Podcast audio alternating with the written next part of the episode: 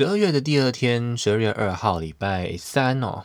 今天比较有值得聊聊的东西，可能就是只有宝可梦这件事啊。宝可梦的第六世代啊，今天开始正式的上线了。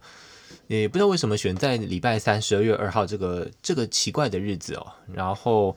呃，就是这一代的宝可梦第六代嘛，它比较有名的御三家就是那个可以进化成甲贺忍蛙的那只青蛙属性的水鼠宝可梦。嗯，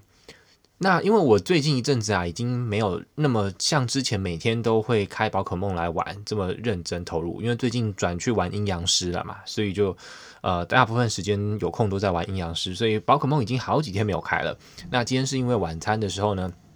随手的看了一下 YouTube 频道，然后看到这个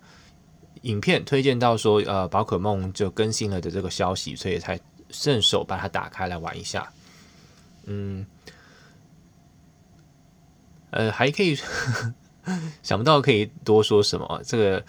呃，这一代，但是感觉到这个任天堂，呃，不是任天堂，Niantic 这个宝可梦的公司啊，它在这一代。进来啦，就是在游戏里面还蛮多更新的，感觉还蛮有心思想要做调整。例如说前阵子说的，他们已经即将要开放四十级以后，我不知道是已经开放还是即将开放哦。四十级以后，现在多到可以到五十级，那每一级呢都有新的挑战，可以让那些已经满级很久的玩家有新的东西可以去做。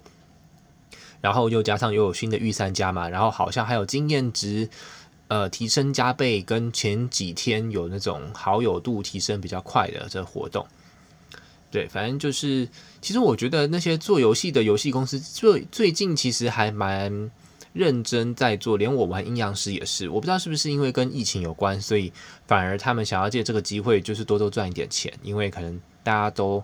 没事做嘛，就会开始玩手机游戏，对。好啦，今天就是随便讲讲，就是宝可梦进入到新的第六世代。